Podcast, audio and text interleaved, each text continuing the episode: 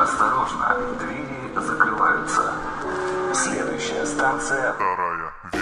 Всем привет, с вами вторая ветка и наш подкаст снова посвящен теме новой журналистики. Facebook собирается ввести еще один тип монетизации сообществ. Его суть заключается в том, что при желании администратор может оставить только 10 публикаций для общего доступа, после чего юзер купить подписку. Мы не сомневаемся, что и другие соцсети работают над чем-то подобным, поэтому решили подробно раскрыть тему мета-СМИ, а именно откуда они взялись, как их вести и что нужно сделать, чтобы паблик приносил вам деньги. Итак, приступим. Попытка объяснить смысл.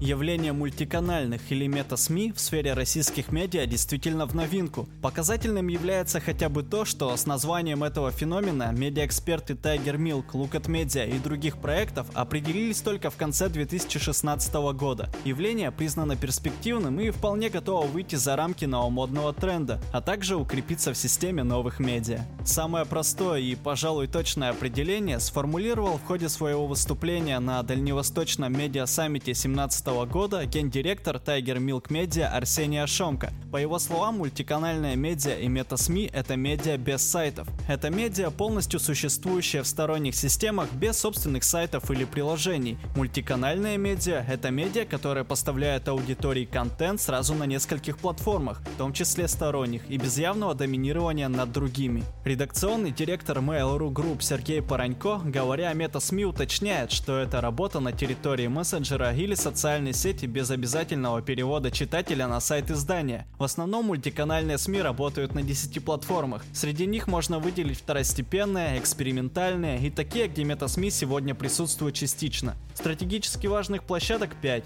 ВКонтакте, Одноклассники, Facebook, Instagram и YouTube. Среди активных мессенджеров Viber и Telegram. Самым крупным в этом смысле российским проектом сегодня является Tiger Milk Media. Компания курирует 10 проектов на 10 разных платформах.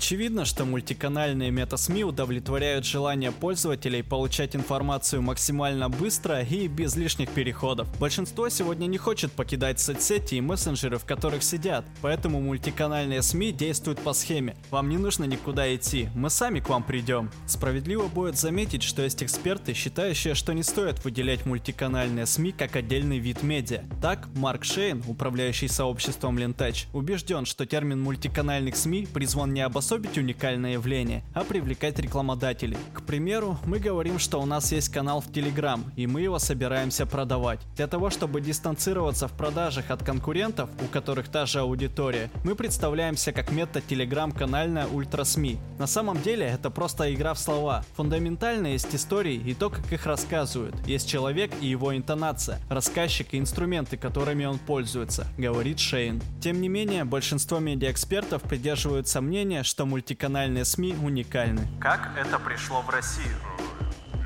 Для зарубежной медийной среды явление мультиканальных СМИ не так ново, как для российской. Ярким тому подтверждением является история сообщества МДК, признанного медиаэкспертами прообразом мета-СМИ в нашей стране. МДК появился в 2011 году. По словам его основателя и генерального директора Роберта Панчвидзе, сообщество возникло по образу и подобию известного зарубежного проекта NineGag, основанного в 2008 году в Китае. Уже тогда, в 2011 году, это сообщество, или выражаясь точнее имиджборд, переживал последнюю волну с комиксными мемами и переходил к новому тренду, а именно накладыванию короткого текста на картинку. Именно такой способ передачи контента лежит в основе современных мета-СМИ.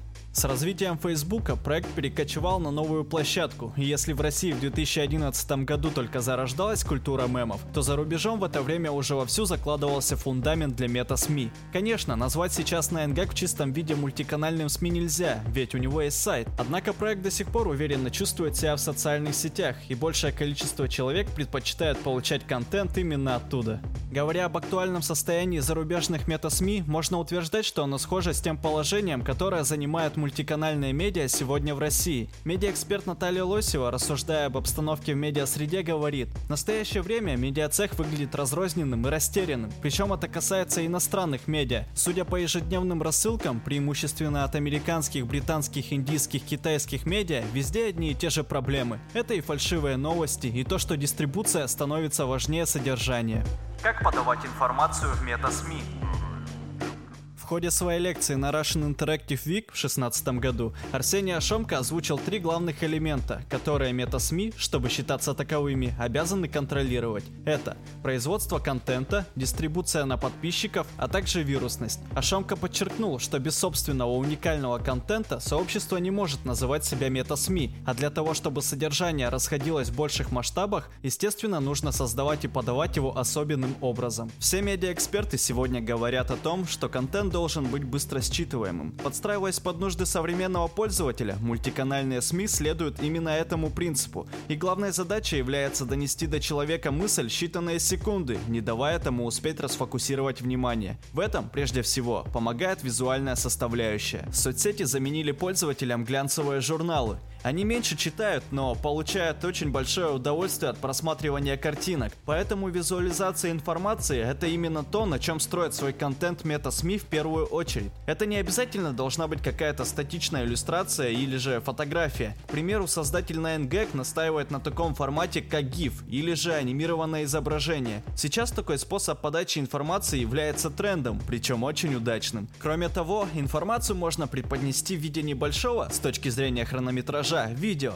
Как именно упаковать содержание, Ашамка советует выбирать в зависимости от особенностей той или иной платформы. Также он отмечает, что некоторые форматы, например GIF, применимы лишь для так называемого легкого портфеля тем. Анимированное изображение подойдет для освещения, например, темы красоты, здоровья или развлечений, но не сгодится для серьезных крупных материалов. Об отношениях к лангридам в редакциях мета-СМИ рассказал в интервью для медиапроектов управляющий сообществом Лентач Марк Шейн, подтверждая приверженность мультиканальных СМИ к быстро считываемым форматам, Шейн говорит о том, что большей части пользователей сегодня, как аудитории, так и производителям, длинные тексты глубоко безразличны. Они сложны и в потреблении, и в производстве, и чаще всего не оправдывают затраченных на них ресурсов. Читатели, как правило, предпочитают длинному тексту его пересказ в двух предложениях на картинке. Картинка и короткий текст – базис распространения, заключает Шейн. Однако и просто выдать картинку недостаточно. Важно, чтобы она вызывала эмоцию, если тот предмет, который ты производишь, будет вызывать эмоцию, он будет распространяться и продаваться. Эмоция – двигатель любых продаж и контента. Доказывает это и Панчвидзе. Всегда нужна интересная интерпретация. Идеально, если ваш контент будет подаваться с юмором, иронией или сарказмом, как это делает Линтач. Как монетизировать мета-СМИ?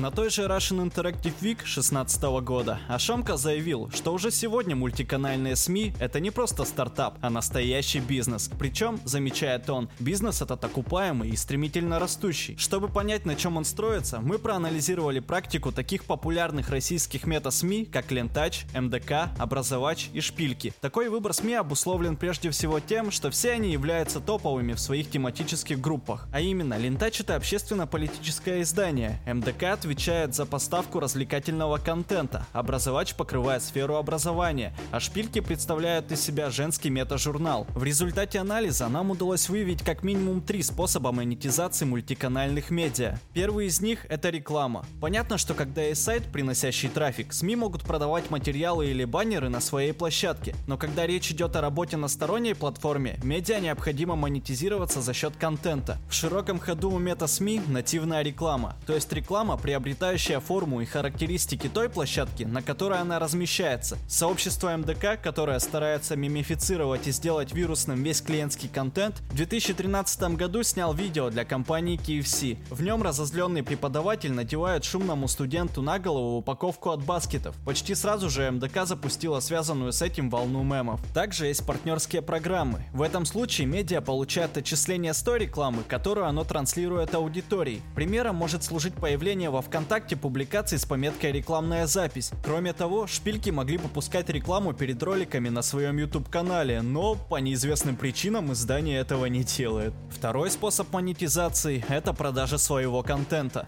В случае шпилек это могла бы быть торговля какими-нибудь кулинарными рецептами. Другой вопрос, что ни у шпилек, ни у других медиа, которые работают сегодня во ВКонтакте или Фейсбуке, нет контента, который бы люди были готовы покупать. Марк Шейн справедливо замечает, что сегодня те же кулинарные кулинарные рецепты публикуют тысячи пабликов, и людям незачем платить за один из них. Поэтому у таких медиа, как Шпильки, выход один – продавать свою аудиторию, то есть размещать прямую рекламу. К такому способу нередко обращается Touch. Третий способ монетизировать мета-СМИ – агрегировать контент, то есть выступать каналом дистрибуции. Так поступает, например, МДК. По замечаниям Шейна, сегодня у сообщества немного собственного контента, ведь большая часть его как раз таки агрегируется. Работает это следующим образом. СМИ берет чужую работу, креативно переупаковывает ее и продает. Прогнозируя дальнейшее развитие мультиканальных СМИ, Арсений Ашонко выразил уверенность в их большом росте с точки зрения бизнес-метрик. Взаимодействие станет качественнее, в этой индустрии появится больше денег.